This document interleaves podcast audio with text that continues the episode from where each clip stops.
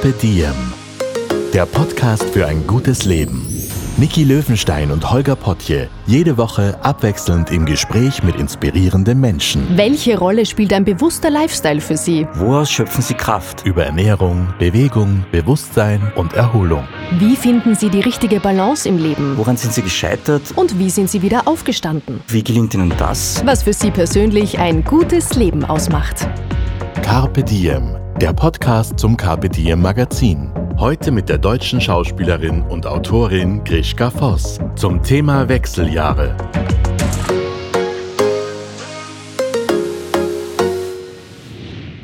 Sprechen Sie mir nach. Ich bin immer noch heiß. Es kommt nur in Wellen. Ich bin immer noch heiß. Es kommt nur in Wellen. Bleiben Sie unverwechselbar auch in den Wechseljahren. Menogenial Plus unterstützt Sie mit effektiven Mikronährstoffen, ganz ohne Hormone. Menogenial Plus, jetzt in Ihrer Apotheke oder auf genial.com. Hallo, einen wunderschönen Tag. Herzlich willkommen bei einer neuen Folge von Carpe Diem. Mein Name ist Niki Löwenstein und ich darf heute mit einem wunderbaren Gast sprechen. Und zwar über ein Thema, das mindestens die Hälfte der Weltbevölkerung irgendwann mal betrifft, nämlich die Wechseljahre im Leben einer Frau. Wobei, ganz ehrlich, nachdem ja auch unsere männlichen Zuhörer Frauen, Freundinnen, Schwestern, Mütter, Kolleginnen haben oder zumindest kennen, geht diese Umstellungsphase eigentlich jeden etwas an. In diesem Sinne herzlich willkommen und mir gegenüber sitzt eine ganz wundervolle Frau. Sie ist Schauspielerin, Autorin, Regisseurin, die das Tabuthema genommen und daraus ein richtig heißes Bühnenstück gemacht hat.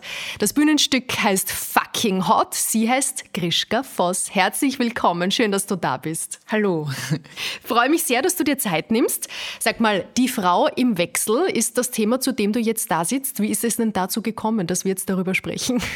Ähm, also ich muss ganz, also noch ein Stück weiter zurückgehen. Äh, ich hatte ursprünglich mit Ende 40 Jahre, genau, ist meine sozusagen meine langjährige Beziehung äh, zerbrochen.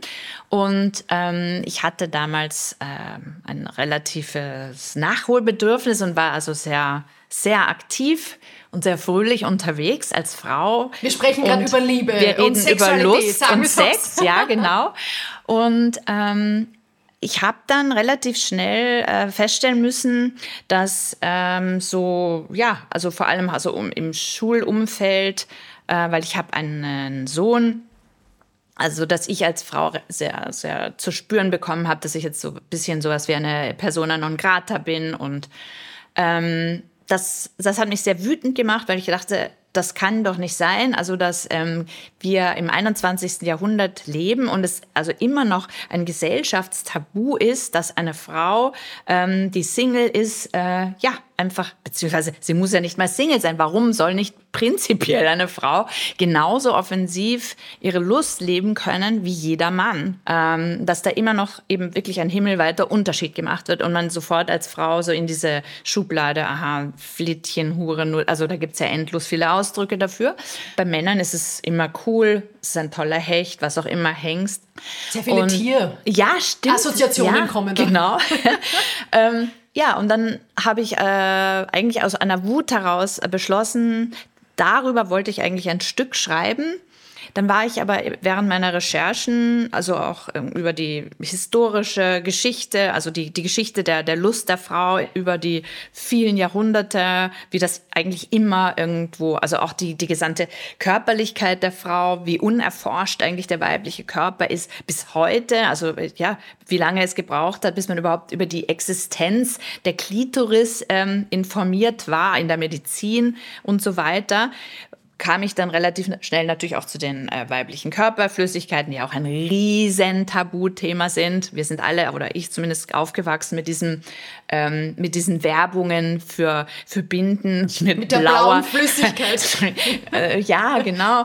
Ähm, und habe dann eben ein, ein sehr offensives Stück zum Thema Lust der Frau geschrieben, das das hieß äh, Bulletproof und dafür hatte ich eine Figur erfunden. Also ich wollte eben so eine so eine Anti äh, wie soll ich sagen, also das Gegenstück zu den präpotenten Männern, die oft nicht mal jetzt irgendwie rasend toll aussehen, aber trotzdem so ein riesen Ego haben und permanent, da gibt es auch diverse Autoren, also ich nenne, ich nenne jetzt mal so Beispiele wie äh, Michel Houellebecq oder Frédéric Bede. Man fragt sich dann eben als Frau, auf was hinauf hat er eigentlich dieses unglaubliche, potente, äh, männliche Selbstbewusstsein? Und ich wollte irgendwie mal so, ein, also so, ein, so eine Gegenfigur, eine weibliche dazu kreieren, die genau dieselbe Präpotenz hat. Die sieht auch nicht toll aus, also sie ist sie, sie findet sich einfach irrsinnig scharf und cool, aber sie, sie ähm, ist irgendwie, ja, hat eine Wollmütze auf und hat aber als Figur ist sie eine, die eben ähnlich wie ein Mann, die rennt, geht, die rennt rum so mit Lederjacke offener, hat dann aber auch nichts drunter. Und sie, sie konsumiert Männer wie, weiß ich nicht, wie andere Kaffee und Zigaretten und redet auch ganz präpotent darüber. Also und der Abend ist eben einerseits, sollte Frauen extrem enthemmen, zum Lachen bringen. Äh, ich habe ganz unfassbare Sexgeschichten da auch äh, preisgegeben ähm, nicht nur aus meinem eigenen Erfahrungsbereich, teilweise erfunden oder von diversen Überlieferungen anderer. Ähm, und gleichzeitig hatte ich auch an diesem Abend ganz viel aufgeklärt, einfach über den weiblichen Körper, über diverse Körperflüssigkeiten. Und es war also das habe ich auch in der Drachengasse uraufgeführt und es war riesig, also kam bei Frauen, es war auch immer ausverkauft, für Frauen jeden Alters, glaube ich, ähm, ein, also ein, ein sehr enthemmender, toller also Abend. Und nach einer Vorstellung hat mir eine, eine Zuschauerin dann ein, eine Graphic Novel geschenkt und sagte zu mir, also sie würde sich sehr wünschen, dass ich als nächstes mal über dieses Thema etwas mache, weil das wäre das wesentlich größere Tabu noch. Und ich konnte mir damals überhaupt nicht vorstellen, was denn noch ein größeres Tabu sein könnte als die weibliche Lust. Und kurz darauf wusste ich dann auch selber, wovon ich spreche, weil ich habe dann ähm, das Buch erstmal so beiseite gelegt, und äh, habe ein halbes Jahr später, glaube ich, habe ich dann so ganz diffuse ähm, Gelenkschmerzen gehabt. Habe schon gedacht, oh Gott, ich, hab, ich, ich leide jetzt unter frühzeitiger Versteinerung oder, oder was auch immer. Angefangen zu recherchieren und kam dann darauf, aha, aha, das könnten Wechselbeschwerden sein. Wow, aha, bin ich jetzt im Wechsel oder was? Und dann fiel mir auch auf, dass ich darüber eigentlich nichts weiß. Was war denn da dein erster Gedanke, wo du Wechseljahre gesehen hast und das miteinander verbunden hast? Hast du dir gedacht, oh oh, oder was kam da? Warst du gelassen? Ähm, nein, eigentlich hat es mich eher erleichtert, weil, also im, wenn ich jetzt die Wahl habe zwischen frühzeitiger Versteinerung und Wechsel, ja, habe ich mir gedacht, na gut, das andere, da ist ja noch irgendwie Luft nach oben, kann ich mich wieder bewegen. Ähm, genau, also ich habe das eher, das ist halt auch mein Humor. Ich, ich nehme die Dinge eher mit dem mit Humor. Dann habe ich begonnen, zum Thema Wechsel zu recherchieren, war dann wieder extrem empört und auch dieses Stück ist eigentlich aus einer ganz großen Wut heraus entstanden, dass ähm, mir bewusst wurde, ja, wie die, die Frauenforschung steckt hier noch in den absoluten Kinderschuhen. Alles, was zum Thema Frauengesundheit äh, mit, sagen wir mal, 40 plus ähm, ist nahezu nicht existent äh, überhaupt eben natürlich auch der, der weibliche Körper, dass, dass es einfach Frauenmedizin etwas ganz anderes ist, dessen man sich jetzt interessanterweise langsam mal bewusst wird, dass ein großer Unterschied ist zwischen einem weiblichen und einem männlichen Körper, egal, also von Hormonen über was weiß ich. Also es ist ja sehr spannend, oder? Wenn wir über Frauengesundheit sprechen, mhm. dass zum Beispiel bei Herzinfarkt gibt es so typische Anzeichen und wenn man das liest, dann steht oft dabei untypische Anzeichen Anzeichen, nämlich bei Frauen können auch das und das sein. Und dann denkst du dir, wieso ist die Hälfte der Bevölkerung untypisch? Mhm. Also mhm. alleine diese Bezeichnung, untypische Anzeichen, mhm. wo kommt denn das her? Ja, sehr genau. bezeichnend dafür. Sehr bezeichnend, ja. Und, und in dem Zusammenhang, ähm, ja, dann habe ich mich natürlich auch eben mit Frauengesundheit oder der, der ganzen Thematik äh, Frauenmedizin mehr auseinandergesetzt. Und mir war eben auch als Frau überhaupt nicht bewusst, dass ähm, durch, durch die Hormonumstellung im weiblichen Körper, also quasi es zu Langzeitschädigungen kommt und sehr, sehr viele Krankheiten bis hin eben auch zu frühzeitigem Sterben absolut vermeidbar wären, wenn man rechtzeitig äh, bestimmte Dinge vermeiden oder also Nahrungsergänzungsmittel nehmen würde etc. Und insofern ähm, wollte ich dann eben über das Thema Wechsel ein, ein Stück schreiben habe auch ganz viele Bücher dazu gelesen, die ich sehr sehr negativ empfunden habe. Das hat mich auch wieder wütend gemacht.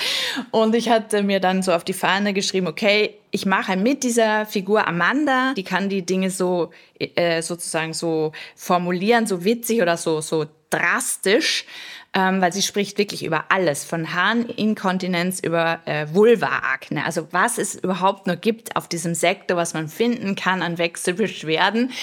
So regte sich mal prinzipiell darüber auf. Ähm, warum das so negativ betrachtet wird, die Wechseljahre. Und sie klärt natürlich auch massiv auf in dem, in dem Stück.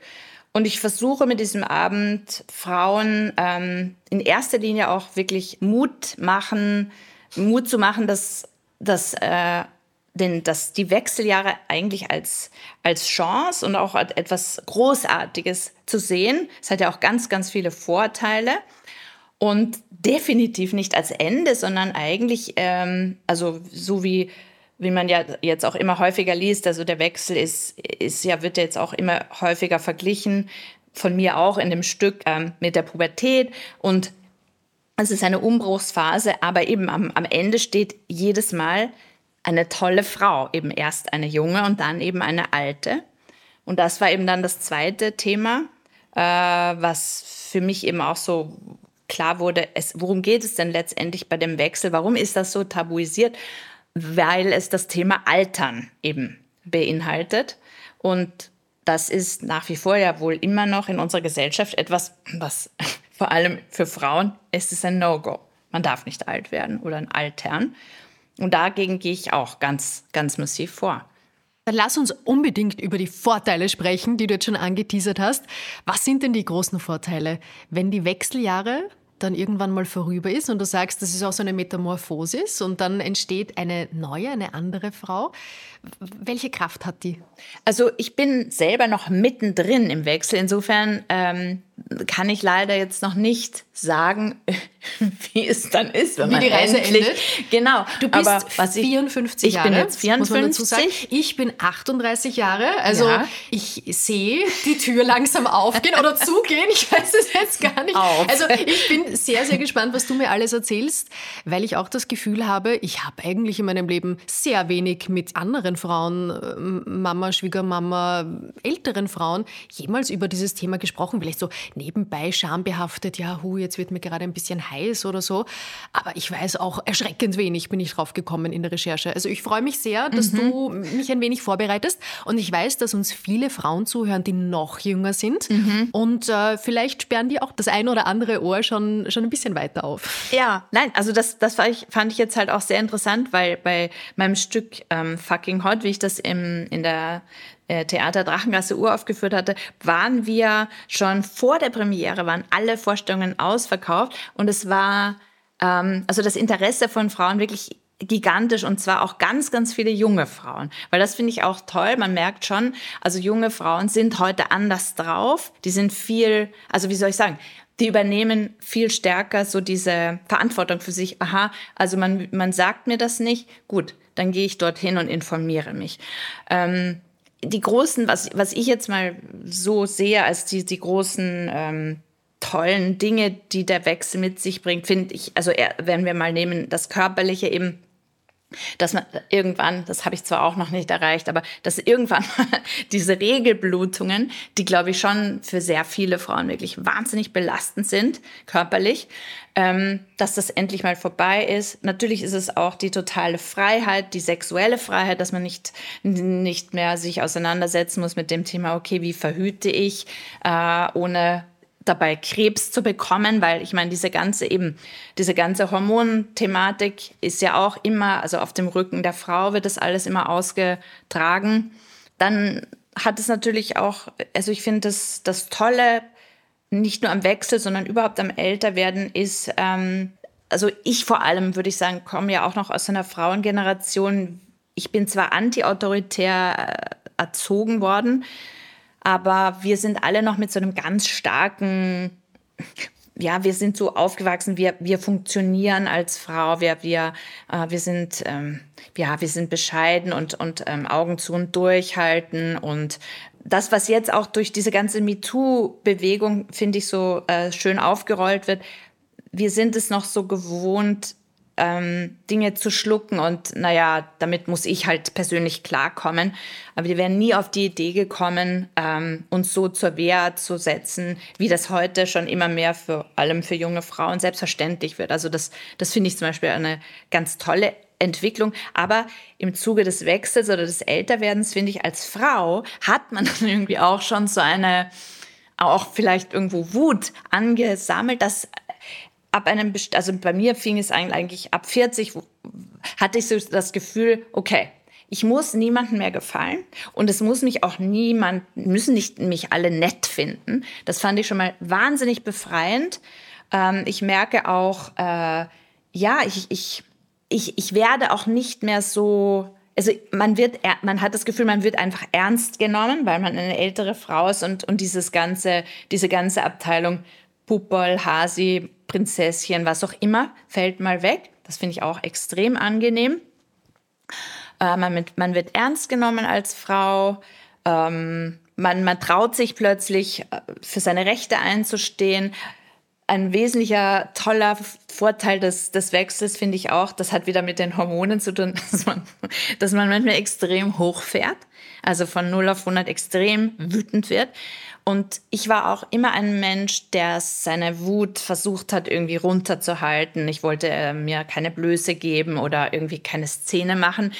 Ja, und jetzt raste ich einfach ab und zu aus und sehe, wie, wie fantastisch, wie fantastisch. Und es hat überhaupt keine negativen Auswirkungen. Im Gegenteil. Ich habe das Gefühl, ah, jetzt werde ich endlich mal ernst genommen oder jetzt kriege ich die Sachen, die ich eigentlich wollte. Also ich sehe eigentlich im Endeffekt nur tolle Sachen. Und natürlich ist es eine, eine schwere Umbruchphase, genau wie in der Pubertät, weil man, weil man sich natürlich auch äußerlich verändert und, und in Frage stellt, komplett oder auch nicht genau weiß, wie, wer bin ich jetzt eigentlich? Das ist überhaupt, finde ich, die lebenslange Frage. Wer zum Teufel bin ich eigentlich? Ich weiß nicht, ob, sie, ob man sie sich jemals beantworten kann.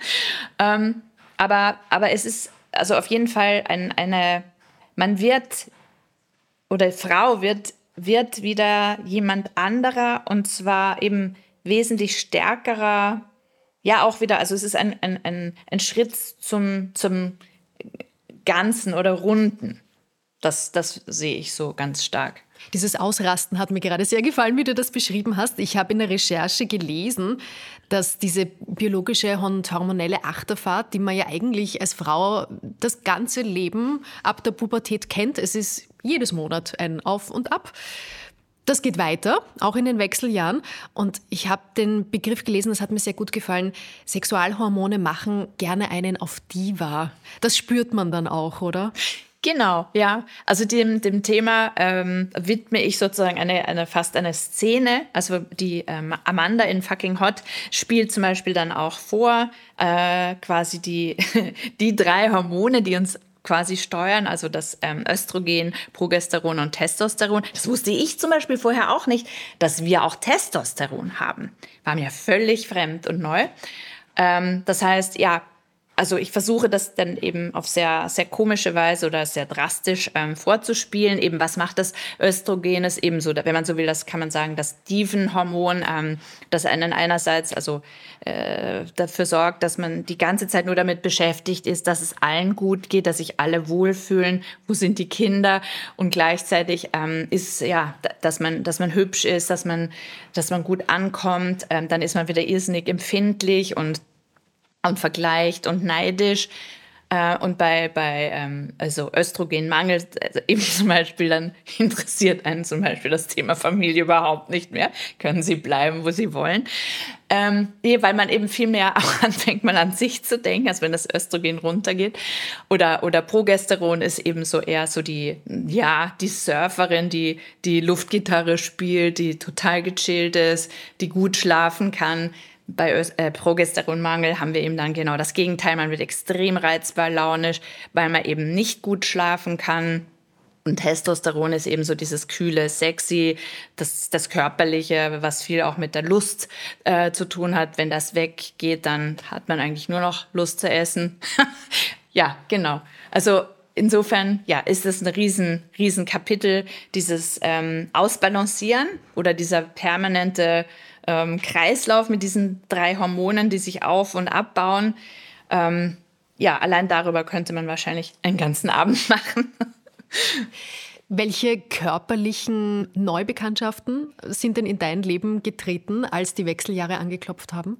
Die Gelenke hast du jetzt gerade beschrieben. Ja, was genau. kam da noch? Äh, Gelenkschmerzen, dann natürlich ja Wallungen. Äh, und in meinem Fall kann ich auch sagen, also dieses Ab und zu mal eine Wallung war bei mir nicht, sondern also eigentlich dauernd. Das ist ein permanentes Auf und Ab, auch nachts. Diese Hitzewallungen, Ja. das, was man sofort immer Ja. liest. Wechsel ist gleich Hitzewallung. Ja, also in der Wie kann ich mir das genau vorstellen? Ja, ist das, das- so ein Saunabesuch, ein kurzer? Oder? Ja, oder wie wenn man eben plötzlich merkt, boah, ich, ich habe offensichtlich Fieber. Also diese Art, es wird einem innerhalb von Sekunden so heiß, dass man echt das Gefühl hat, man hat irgendwie 40 Fieber. Ähm, und dann hält das irgendwie, keine Ahnung, ein paar Minuten an. Dann friert man plötzlich wieder. Also gar nicht unähnlich, finde ich, von Fieber. Ähm, und wenn man das dauernd hat oder so, also über den Tag, ganzen Tag, in, in, in, immer wieder hin und her und auch nachts, führt es natürlich auch dazu, dass man nicht schlafen kann, weil eben dann, muss, dann schmeißt man die Decke weg, dann friert man wieder, muss sich die Decke wieder irgendwie sich einwickeln. Man, eben, man schwitzt ja auch wahnsinnig. Das, also ich finde, das ist so, das erschöpft ja auch.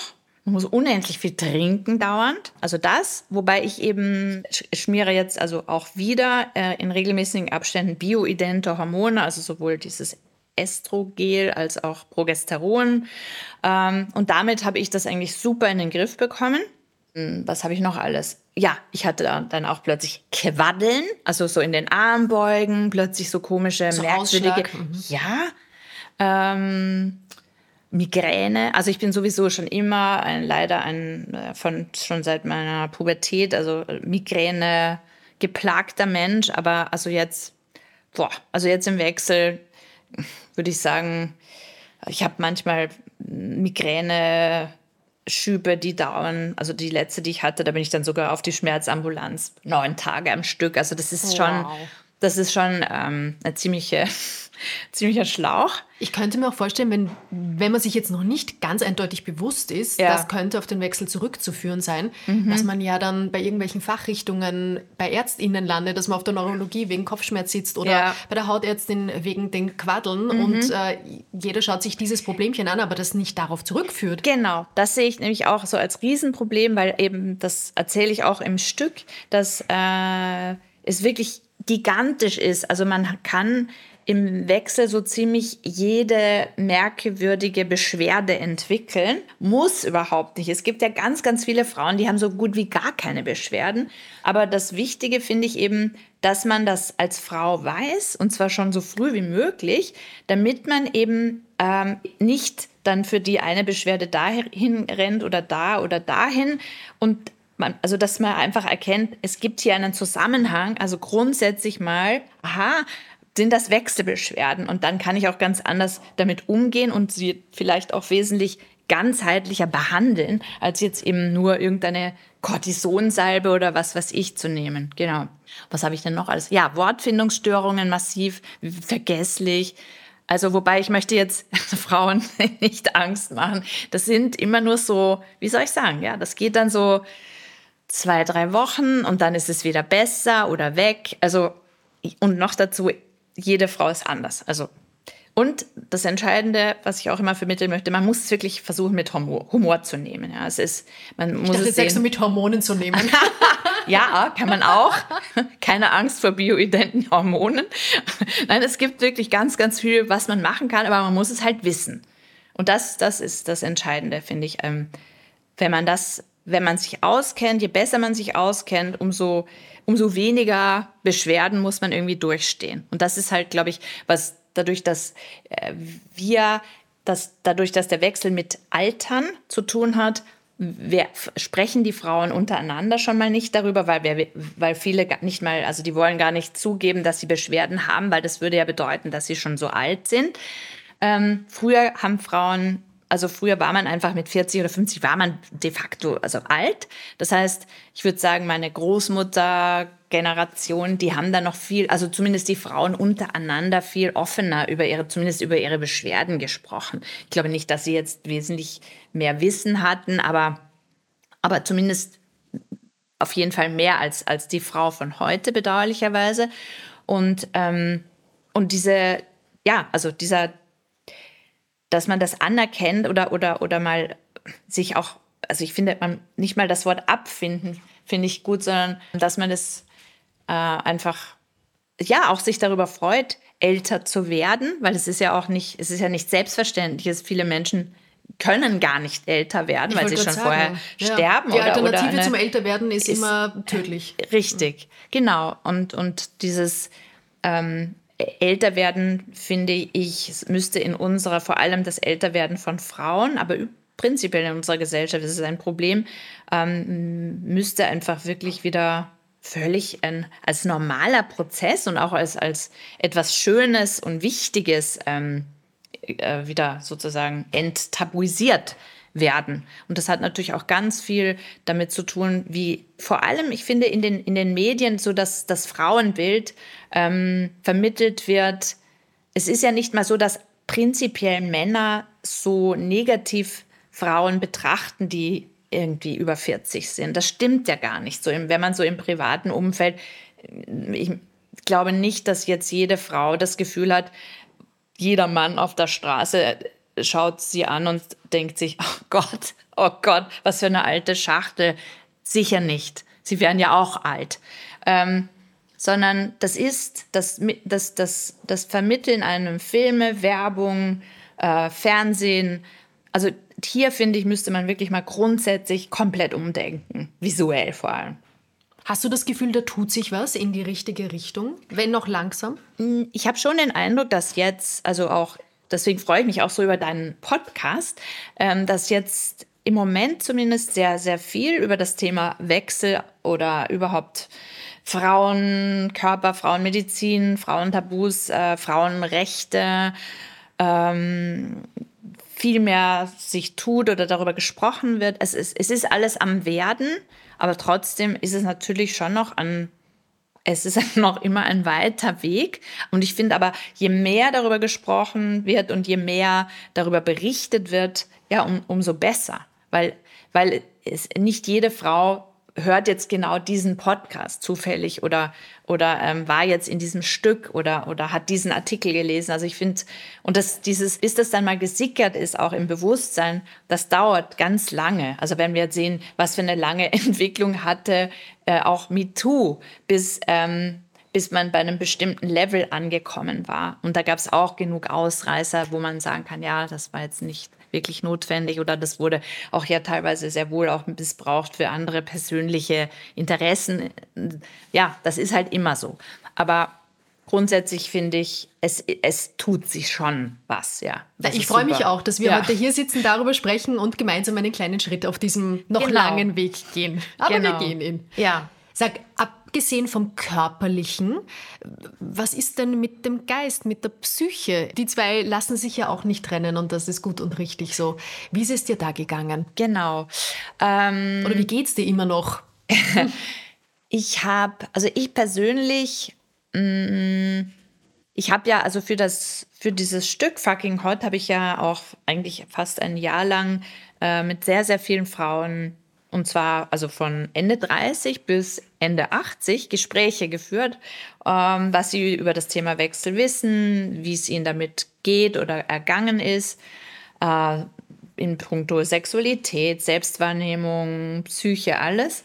Ähm, und was, was ich dort, was ich also am schlimmsten fand, und das, das ist aber zum Beispiel etwas, was ich nie so empfunden habe, aber ich würde sagen, fast jede Frau hat im Laufe dieses Gespräches dann gesagt, ähm, dass sie sich im Wechsel äh, als äh, im Prinzip also ihrer Weiblichkeit beraubt fühlt, dass sie sich als nicht, als unsichtbar empfindet, als geschlechtslos. Ähm, viele haben auch gesagt, überhaupt mit dem Ende der, der Menstruation hätte man ihnen gewisserweise in unserer Gesellschaft den letzten Begriff Frau auch noch genommen. Jetzt gehören sie gar nirgendwo mehr dazu. Wow, also Frau ist mhm. gleich fruchtbar. Ja. Und sonst bist du genau. nirgendwo. Genau. Und das äh, damit, da, da, damit einhergeht natürlich dann auch ein eben das, das Gefühl, eine funktionslose Person zu sein, also eine große, ähm, ja, auch Traurigkeit, äh, Verlustgefühl, äh, Verzweiflung.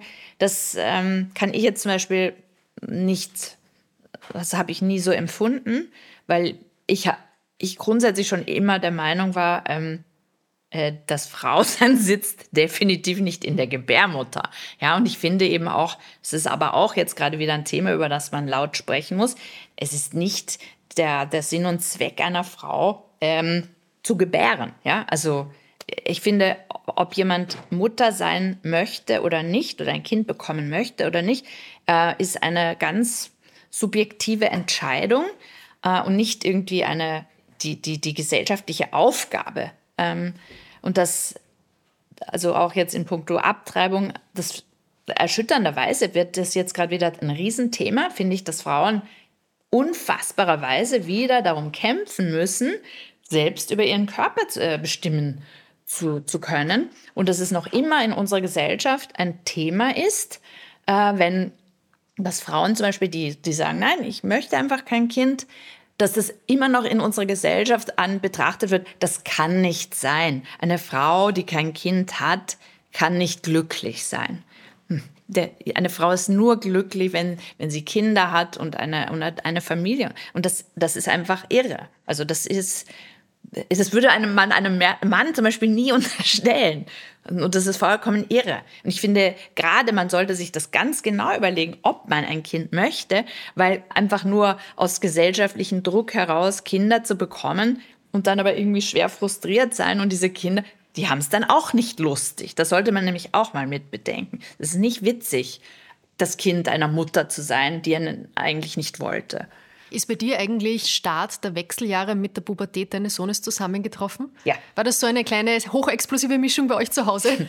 genau. Und ich glaube, dass also das, ähm, also das ergibt sich, glaube ich, bei sehr vielen Frauen so diese Kombination, dass man selber ähm, sehr leicht reizbar im Wechsel ist und parallel dazu dann zumindest ein Kind, wenn man mehrere hat, äh, im, in der Pubertät ist. Also das ist definitiv eine ganz hochexplosive Mischung. Und es ist eben, es ist so, so parallel. Beide sind zutiefst verunsichert. ja, aber man kommt schon da durch. Also man, ja, man muss einfach die Nerven behalten. Wie eigentlich, glaube ich, das ganze Leben ist eine Frage der Nerven. Sprechen Sie mir nach. Ich bin immer noch heiß. Es kommt nur in Wellen. Ich bin immer noch heiß. Es kommt nur in Wellen bleiben Sie unverwechselbar und selbstbewusst, auch in den Wechseljahren. Menogenial Plus unterstützt Sie mit effektiven Mikronährstoffen, ganz ohne Hormone. Menogenial Plus, jetzt in Ihrer Apotheke oder auf genial.com. Genial, ein Familienunternehmen aus Österreich. War es für dich eine große Überwindung, dann aus deiner persönlichen Erfahrung ein Bühnenstück zu machen? Oder hat sich das geradezu aufgedrängt? Also all meinen Stücken liegen ja Lebensthemen zugrunde, die mich persönlich in irgendeiner Weise eben zu einem bestimmten Zeitpunkt in meinem Leben massiv beschäftigt haben.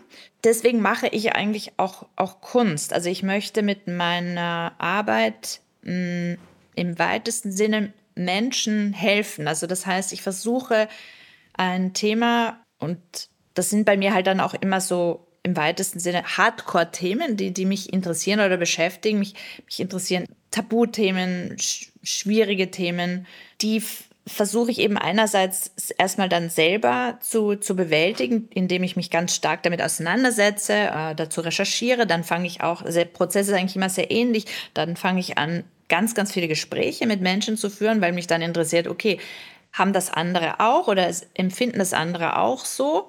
Natürlich ist es immer eine Überwindung, damit dann an die Öffentlichkeit zu gehen, weil ich mich immer in meiner Arbeit ja vollkommen ähm, preisgebe und entblöße.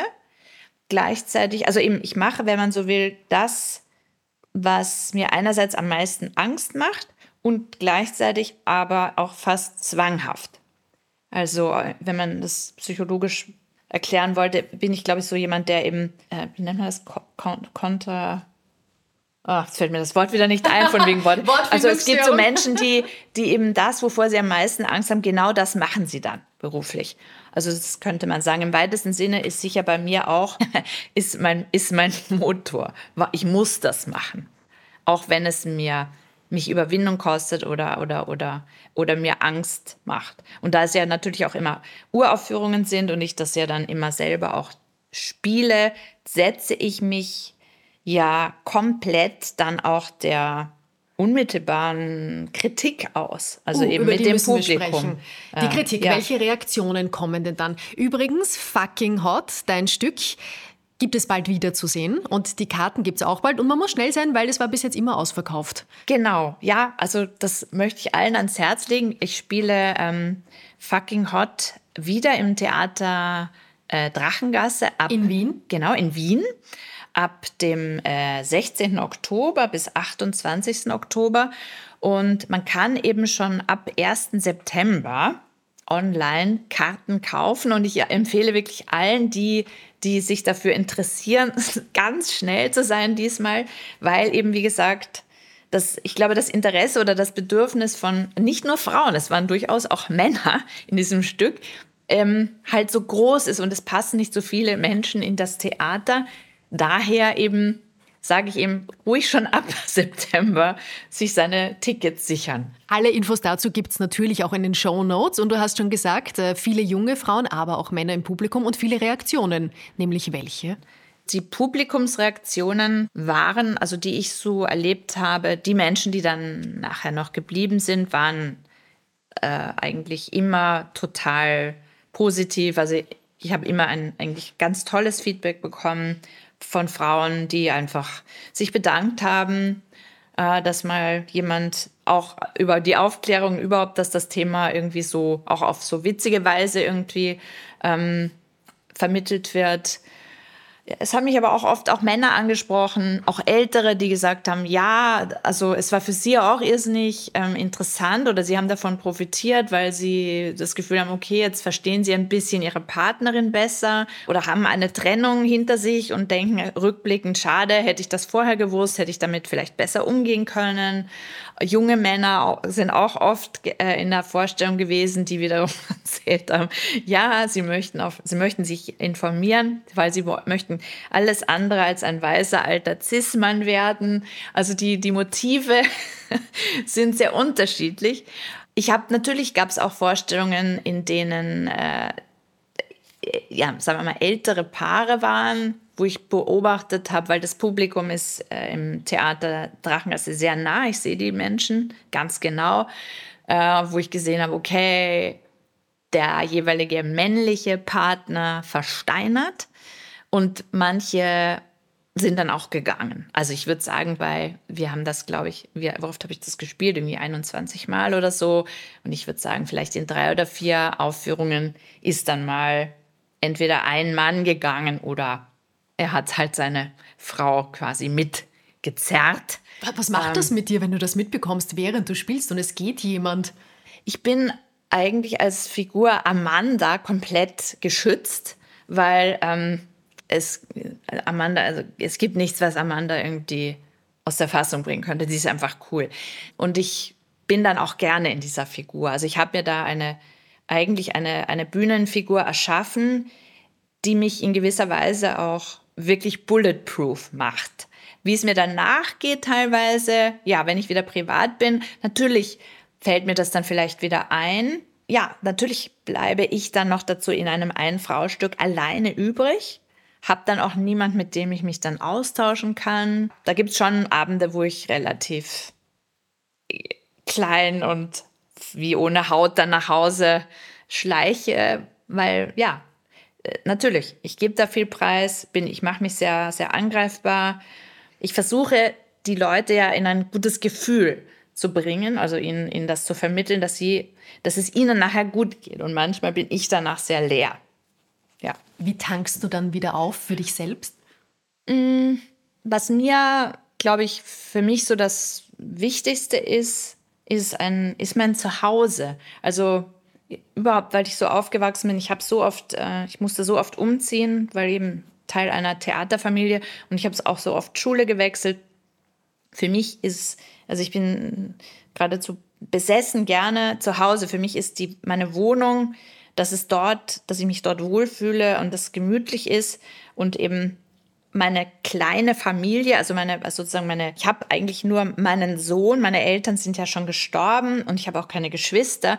Ich habe einen, habe den sozusagen den Mann meines Lebens noch im Alter kennenlernen dürfen. Also das, das ist für mich so das, ähm, und meine Katzen natürlich, nicht zu vergessen. Das ist so der Ort, wo ich mir, ja, wo ich mich sicher fühle und wo ich ähm, so quasi die Höhle, in die ich dann zurückkrieche und wo ich im Grunde natürlich auch arbeite. Ich arbeite hauptsächlich zu Hause. Also für mich ist das Zuhause eigentlich alles und ich kann mir aber auch immer wieder irgendwo eins machen. Also das mache ich als erstes, würde ich sagen. Ich, ich versuche mir immer ein kleines Zuhause zu schaffen. Das ist so für mich so der Kraftort. Ist das Zuhause auch das, was dich glücklich macht? Weil darum geht es bei uns auch im Podcast. Was macht ein glückliches Leben aus und was macht dein glückliches Leben aus? Einerseits ja, also wenn man jetzt von, von etwas, natürlich ist aber ein, ein Zuhause so, wenn man das so sagt, dann versteht man etwas Materielles darunter, etwas Äußeres.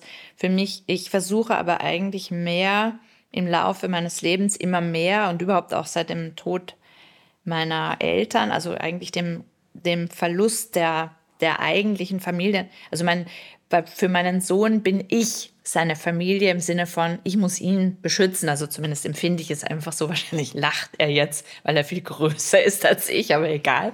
Aber das hat jede Mama.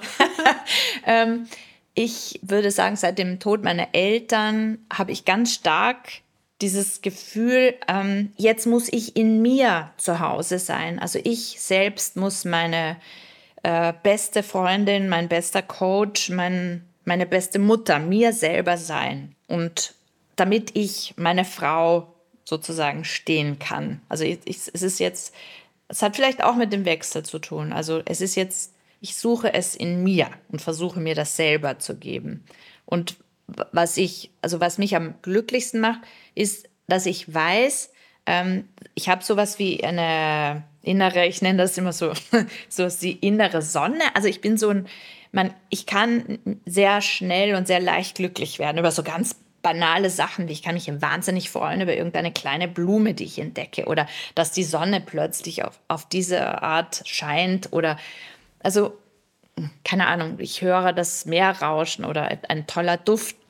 Das sind Dinge, die mich innerhalb von Sekunden, Sekunden ähm, glücklich machen können und darüber kann ich mich durchs, auch eigentlich durchs Leben retten und durch meinen Humor, würde ich sagen. Ja.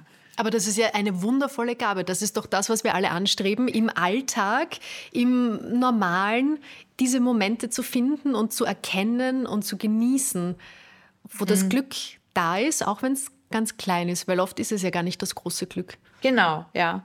Wobei ich glaube, dass dieses, ich glaube, diese, diese Fähigkeit hat jeder Mensch, nur, ähm, also ich, ich habe sie für mich, glaube ich, immer wieder gefunden in ich habe schon sehr, sehr viele, sagen wir mal, Katastrophen erlebt oder, oder, oder man könnte es teilweise auch als Schicksalsschläge bezeichnen. Also das heißt, ich war schon oft unten und also am Boden der Realität oder ja. Ähm, und das sind so Momente, finde ich, die sind, ähm, die sind sehr wichtig im Leben, um eben wieder zu erkennen, okay, äh, wer, ja, worum geht es eigentlich oder was macht, was macht mich wirklich glücklich? Also ich sehe im, im, im Scheitern eigentlich immer, so nervig es ist auch oft, aber im Grunde ist in, liegt in jedem Stürzen, in jedem Fall liegt eine ganz großartige Chance oder auch etwas ganz stark wieder aufrichtendes, heilendes. Kein Licht ohne Schatten. Richtig. Und ich habe das Gefühl, kein Podcast ohne Baustelle vor der Tür, falls man ja. lustige, Sommer. was sind das, äh, Bagger, Sägen oder sonstiges hört. Da draußen wird gerade ordentlich herumgewerkt. Ja, auch wieder Wechsel, äh, ist ja auch ein einziger Umbau. Genau. Wie hast du denn eigentlich, als du dein Theaterstück kreiert hast, also deine Figur, die Amanda weiterentwickelt hast, wie hat sich dadurch deine Sicht und deine Erfahrungen auf deine eigenen Wechseljahre denn vielleicht verändert? Ich bin nicht Amanda, aber, aber ich versuche mir von so einer Figur dann auch viel zu klauen. Und ich genieße es irrsinnig, diese Figur zu werden und dann auch zu spielen. Und auch gerade in Phasen, in denen ich äh, Vorstellungen habe, ähm, kann ich davon auch was rüberziehen in meinen Alltag. Ich versuche sie jetzt zum Beispiel auch immer präsent zu halten, weil ich dann ja im Herbst diese Wiederaufnahme habe, aber auch eigentlich so als, ja, für, damit, damit ich lerne, mich besser ähm, zu verteidigen oder abzugrenzen. Also das ist irgendwie, glaube ich, auch, worum es im Wechsel auch ganz stark geht Wobei Männer das ja auch, die, haben ja die Andropause. Also ich glaube, die, die Männer haben eine gar nicht unähnliche Phase, nur wird sie ja auch in der Gesellschaft so lapidar als, das sind dann so die, ähm, die Midlife, Midlife Crisis oder so. Ja, aber das ist ja nicht nur eine, es ist ja nicht nur eine, diese Krise besteht ja bei Männern dann auch nicht nur daraus, dass sie jetzt plötzlich irgendwie ein, ein, ein, ein riesen Motorrad haben müssen oder irgendwie eine 20-jährige Freundin, sondern da steckt ja wesentlich mehr dahinter. Das sind ja halt, ja, das machen halt manche. Aber, aber das, das, dem so, sollten sich auch Männer wesentlich mehr mal widmen. Also die Wechseljahre sind die Jahre vor und äh, nach der letzten Regelblutung. Genau. Das ist die Andropause. Die Andropause ist quasi genau das, das Pendant dazu bei den Männern. Ähm, also auch, kann auch eben, pff, es ist auch eine, die haben auch genauso eine hormonelle Umstellung. Ähm, also auch zum Beispiel eben das Testosteron, Testosteron wird weniger, äh, sie haben dann mehr Östrogen. Also zum Beispiel manche Männer entwickeln ja dann zum Beispiel auch Brüste oder ähm, auch wo man dann plötzlich einen Bauch hat. Das ist ja zum Beispiel auch so eine Gemeinheit im Wechsel, dass man als Frau äh, plötzlich irgendwie dazu neigt, eben nicht so wie früher an, am Hintern und an den Oberschenkeln zu, sondern nur am Bauch. Also man hat dünne Beinchen zum Beispiel. Aber man kriegt plötzlich, und das sind so, ja, da muss man dann auch erstmal lernen, mit umzugehen, sich entweder damit abzufinden oder zu schauen, okay, was kann ich jetzt machen, um das zumindest noch ein bisschen in den Griff zu bekommen, wenn man möchte. Man muss ja aber auch nicht. Ich finde, man kann auch genauso gut dazu stehen. Also ja, und bei Männern geht es ja da gar nicht, gar nicht anders. Und ich glaube, wahrscheinlich ist für Männer äh, das Thema eben, man, man kennt noch nicht mal den Ausdruck Andropause. Also ich hoffe, dass es irgendwann mal jemand für die Männer macht, so einen Abend. Ähm, Wäre auch mal ganz gut, sich das anzuschauen. Wobei Andropause klingt irgendwie ganz cool. Klingt zum Beispiel cooler als Klimakterium. Ja, stimmt. Zumal, ist auch fies. Ja, ich muss ja sehr lachen, weil ähm, ich, ich habe mir da mir abgewöhnt. Also während meiner Recherchephasen habe ich das natürlich immer nur als Klimakterium bezeichnet musste dann aber feststellen, wenn ich mit anderen Leuten darüber geredet habe, was mich regelmäßig Leute gefragt haben, zu mir gesagt haben, ah, das finde ich ja super, dass du was übers Klima machst. Also ja. Es ist das ganz eigene Klima in einem drinnen. Ja. Im weitesten Sinne, genau. Ja. Körperliche Aktivität hast du schon angesprochen, Sport, sich fit halten. War das ein Thema für dich? Also hast du auch Bewegung irgendwie da anders kennengelernt oder neu in äh, dein Leben holen müssen? Wenn ich mich lange nicht bewegen kann, aus irgendwelchen Gründen, werde ich auch ganz unglücklich. Aber ich habe sehr wohl äh, im Zuge meiner Gelenkschmerzen und so weiter zum Beispiel mit Yoga begonnen, aber rein ähm, irgendwie instinktiv. Erst im Nachhinein habe ich dann gelesen, dass eben gerade Yoga in den Wechseljahren es gehört zu den Bewegungsformen, die, die extrem gut sind, weil man da eben den Körper trainiert mit dem eigenen Körpergewicht. Das heißt, das stärkt eben auch die Knochen und, und die äh, Muskulatur. Und das, das ist zum Beispiel das ist total wichtig für Frauen mittleren Alters. Eben einerseits, das kenne ich auch, totale Erschöpfungszustände, ähm, tagsüber plötzlich so müde und Und sich dann aber auch wirklich zu gönnen, sich da wirklich mal eine Stunde oder eine halbe Stunde hinzulegen, das bringt es total. Ich wollte es am Anfang auch nicht, weil ich mir gedacht habe, das kann es jetzt wohl nicht sein, dass ich mich hinlegen muss. Ähm, bis ich dann gemerkt habe, doch, das bringt's, weil ich bin danach wieder durchaus einsatzfähig. Das ist dann ich nicht das, das Ende. Ohne, ohne Wechseljahre muss ich zugeben, so erschöpft zu sein, dass man ein Mittagsschläfchen braucht. Ja, und aber eben, wenn man dann mehr Bewegung macht, dann ja, dann, ähm, dann hat man auch natürlich wieder mehr mehr Energie oder irgendwie da die, die Muskeln, alles wird mit mehr Sauerstoff wieder versorgt. Das kann ich nur sehr, sehr warm empfehlen. Bist du am Anfang zurückgeschreckt, eine Hormonersatztherapie zu machen? War das irgendwie eine Überwindung, ein großer Schritt für dich oder war das nie ein Thema? Ich äh, bin, wie die meisten Frauen wahrscheinlich auch, so in den letzten 20 Jahren mit, diesen, mit dieser Angst irgendwie äh, auch habe ich gelebt, dass, äh, dass Hormone krebserregend sind und habe dann auch relativ bald, wollte ich keine Pille mehr nehmen äh, bin auf andere Verhütungsmethoden umgestiegen oder auch wenn, keine Ahnung, wenn ich, ich, ich hatte, also ich habe, hatte immer ganz stark Endometriose, also das, das ist ja auch teilweise dann bei mir auch hormonell behandelt worden und all das war mir dann zutiefst suspekt, wollte ich alles nicht mehr. Ähm, und ich, ich habe dann unter anderem dann zum Beispiel gelesen von der ähm, Sheila Delis, diese Frauen, also Gynäkologin. War bei uns auch schon im Podcast übrigens. Man ah. kann sich gerne die alte Folge nachhören. Ja, genau. Und die hat eben dieses fantastische Buch geschrieben, ich glaube Woman on Fire oder Women on Fire. Woman on Fire heißt es, glaube ich. Ich wusste vorher nicht, dass es so etwas wie bioidente Hormone gibt. Das habe ich alles in diesem Buch gelesen und es wird einem auch sehr also sehr viel medizinisches Mittel, äh, Wissen vermittelt auf sehr einfache Weise, sogar dass sogar ich es verstanden habe. Und das hat mir, muss ich sagen, komplett die Angst davor genommen. Und ich bin dann auch zu meiner Frauenärztin, äh, wie ich irgendwie fünf Wochen am Stück nicht mehr geschlafen hatte und einfach am Ende war mit den Nerven und habe gesagt, ja, also bitte helfen Sie mir und ich, ich bin auch offen für, für bioidente Hormone und, und sie hat mir dann eben auch, also mir das dann auch nochmal erklärt und das verschrieben. Und ähm, man kann jetzt nicht sagen, alles ist im, im weitesten Sinne, kann krebserregend sein. Natürlich würde man jetzt, ich weiß nicht, über, ich weiß nicht, wie viele Jahrzehnte äh, bioidente Hormone verwenden, würde sicher auch irgendwann krebserregend sein.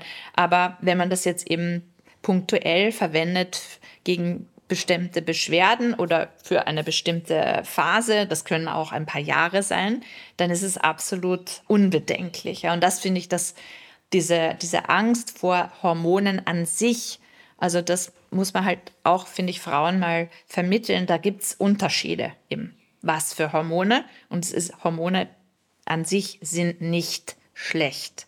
Also da, da müssen wir auch erstmal hinkommen. Und auch vor allem, dass, ähm, dass sich Gynäkologinnen wirklich damit auseinandersetzen und auch auskennen, weil das ist, ist ja leider auch nicht so, dass auch selbst unter Gynäkologinnen das Thema Wechsel, also ist, ist jetzt nicht unbedingt wirklich ein, ein Bestandteil des, des Studiums. Es wird ganz schnell teilweise nur abgehandelt. Das heißt, viele, vielen fehlt de facto auch den Ärztinnen das Wissen. Und da ist es dann gut, wenn man selber sich zumindest ein bisschen auskennt und, und dann auch seinen, seine Gynäkologin oder seinen Gynäkologen mal abchecken kann. Okay, weiß der eigentlich, wovon ich rede? Nein, okay, Zeit zu wechseln. Im wahrsten. Sinne. genau. Ja. Ich habe Professor Huber, der ist der Hormonpapst bezeichnet wird in Österreich, auch mal zu dem Thema befragt. Wie ah, viel ja. muss man denn eigentlich aushalten im Wechsel? Ja. Ich habe mich angeschaut und gesagt, Frau muss gar nichts aushalten. Genau. Man kann sich Hilfe holen. genau. Lass uns noch über ein anderes Tabuthema mhm. sprechen, ein großes Thema, nämlich Sex mhm. und Wechseljahre. So, mhm. die zwei prallen jetzt aufeinander. Gib uns doch mal eine frohe Botschaft mit. Riesenthema, ganz wichtig, finde ich, äh, das Thema Sexualität ähm, im Wechsel, weil auch hier gibt es ja dieses dumme Vorurteil, dass Frauen ähm, oder überhaupt ältere Frauen haben keinen, keine Lust mehr auf Sex. Das stimmt absolut gar nicht. Aber prinzipiell würde ich mal sagen, ist die, also wird die, die Sexualität im Wechsel ähm, immer toller. Ich meine, ich war immer schon eine sehr, sehr lustbetonte Frau, aber, aber jetzt mit zunehmendem Alter habe ich das Gefühl, habe ich eher mehr Lust.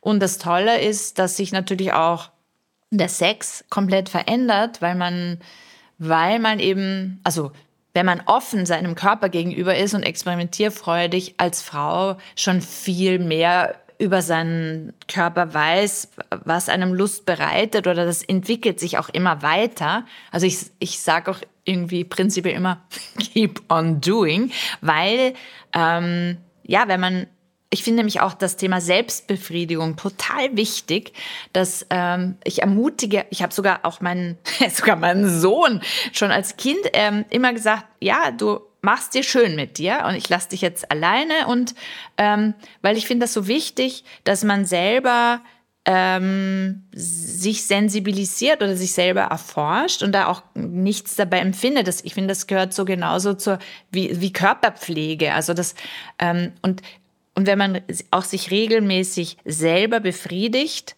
dann hat man auch öfter Lust oder man, man empfindet mehr. Äh, wenn man zu lange sich und seinen Körper vernachlässigt, also sexuell auch, dann das kenne ich von mir auch. Natürlich gibt es auch so Phasen, wo man aus, manchmal, wenn es einem psychisch ja ganz schlecht geht, dann, dann ist das plötzlich überhaupt kein Thema mehr.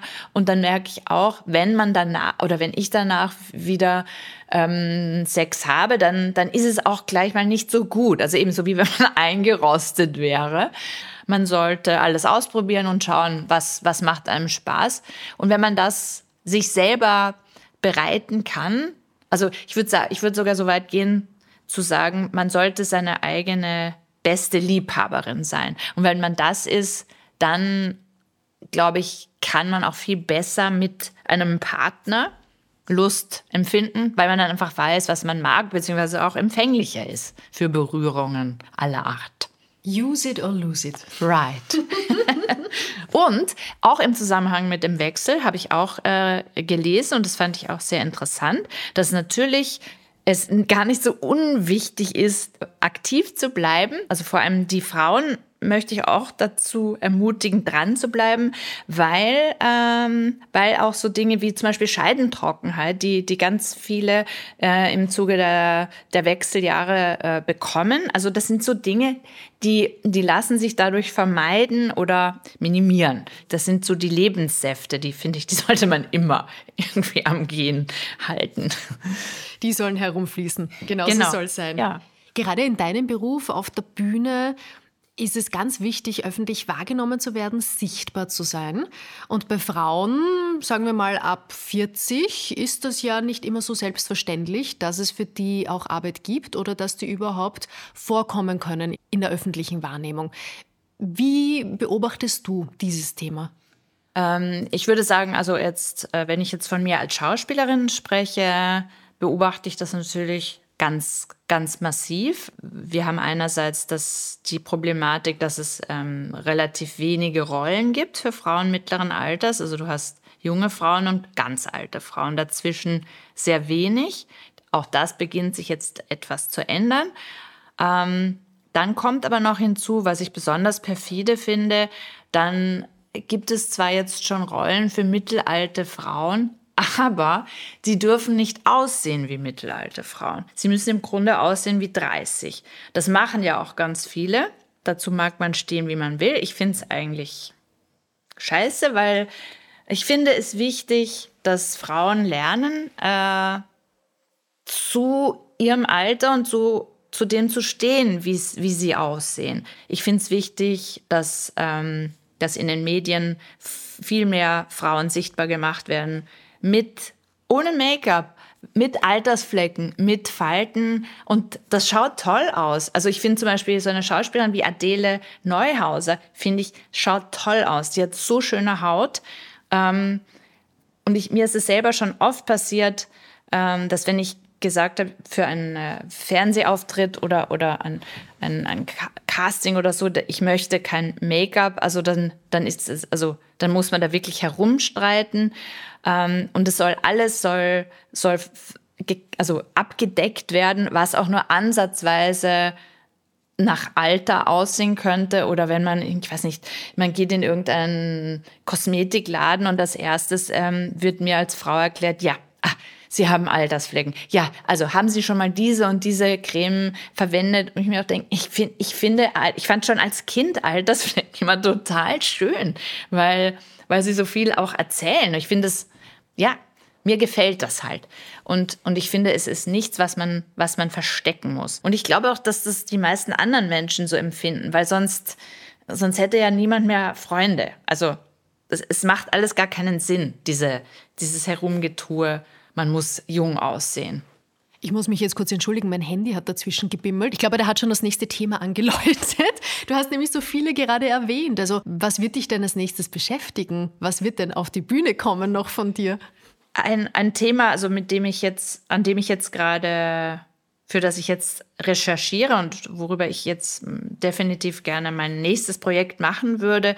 Ähm, also da geht es im weitesten Sinne um um das Thema Erziehung. Das möchte ich irgendwie untersuchen und beleuchten. Du schreckst vor den schwierigen Themen nicht zurück. Nein. Mit welcher Botschaft soll denn dein Publikum das Theater verlassen? Was würdest du dir wünschen, welche Messages du den anderen Menschen mitgibst? Ich möchte Frauen das Gefühl geben, dass sie selber eigentlich ein tolles, großartiges Geschenk sind. Und, und zwar genau so, so, wie sie sind, zu dem Zeitpunkt ihres Lebens, an dem sie sich jetzt befinden. Und vor allem eben Frauen, die mit ihrem Wechsel oder mit dem Älterwerden hadern, ähm, empowern. Ja, das ist, sie sollen gestärkt und ähm, ja, glücklich irgendwie aus dem Abend herausgehen. Wenn du es nochmal am Ende zusammenfasst, welchen Ratschlag kannst du mir, End-30erinnen, unseren noch jüngeren Zuhörerinnen und natürlich auch allen Männern, die jetzt zuhören, in Bezug auf die Wechseljahre so mitgeben? Oder vielleicht auch, wenn du daran denkst, deinem eigenen Ich Ende 30, das dir jetzt so aus der Vergangenheit zuhört? Das Leben ist, ist, ist ein Prozess, ist ein ganz vitaler Prozess und man sollte äh, jede Faser genießen. Und zwar mit jeder Faser. Das ist sehr schön. Ein wunderschönes, fast schon Schlusswort, denn ganz am Ende bitte ich, liebe Krischka, nach diesem schönen, offenen, tollen Gespräch, dem wichtigen Gespräch, bitte ich dich noch, wie alle anderen GesprächspartnerInnen, nach einer Frage, die das Leben stellt. Also eine Frage, die du selbst als so wichtig empfindest, dass sich jeder, der uns jetzt eine Stunde lang zugehört hat, vielleicht auf die eigene Suche nach einer Antwort begibt.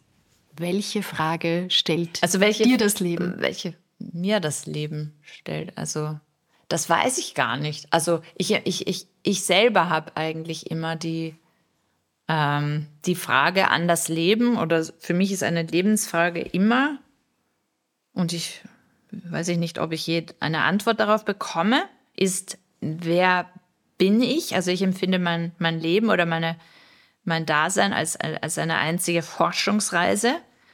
Ähm, und ich, ich habe auch das Gefühl, dass es im Leben so ganz stark im, nicht nur um die Frage geht, was oder bin ich, sondern auch was, was, was kann ich tun? Also für mich ist dieses, ähm, wir leben ja auch in so einer Zeit, wo man so sehr schnell ähm, so irgendwie in irgendeine Richtung gedrängt wird. Schon als Kind wird einem erklärt, äh, das und das kann man nicht, das ist nicht deine starke Seite gehe mehr in diese Richtung. Also ich finde grundsätzlich sollte man im, Le im Laufe seines Lebens alles ausprobieren, was einen jemals interessiert hat.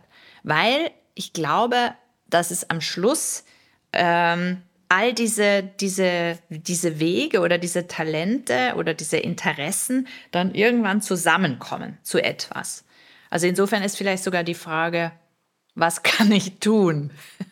Eine sehr schöne Frage. Auf die Frage, wer bin ich, habe ich keine Antwort, aber ich weiß, wer du warst, nämlich ein ganz toller Podcast-Gast. Danke. Vielen, vielen Dank, liebe Krischka, dass du dir Zeit genommen hast und mit uns über dieses wichtige Thema gesprochen hast.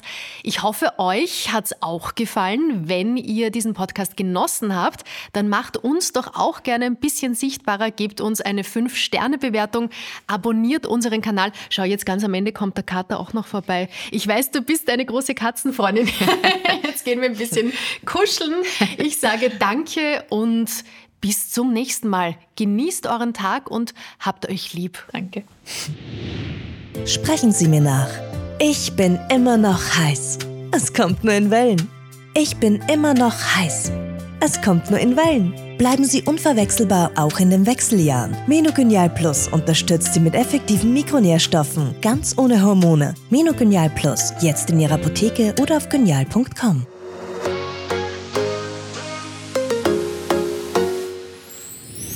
Mehr von Carpe Diem gibt es auf Soundcloud, Apple Podcasts, Google Play oder Spotify. Jetzt abonnieren und liken. Wir freuen uns über eure Kommentare und sind direkt über podcast.carpediem.live erreichbar. Das Carpe Diem Magazin erscheint alle zwei Monate. Besucht auch unsere Social Media Portale auf Facebook, Instagram und YouTube und unsere Website carpediem.live. Carpe Diem, der Podcast für ein gutes Leben. Nächste Woche beweist Holger hoffentlich Taktgefühl im Gespräch mit Österreichs berühmten Schlagzeuger Martin Grubinger. Er will unsere Liebe zur Musik wecken und stellt seine fabulöse Musik-App MyGroove vor.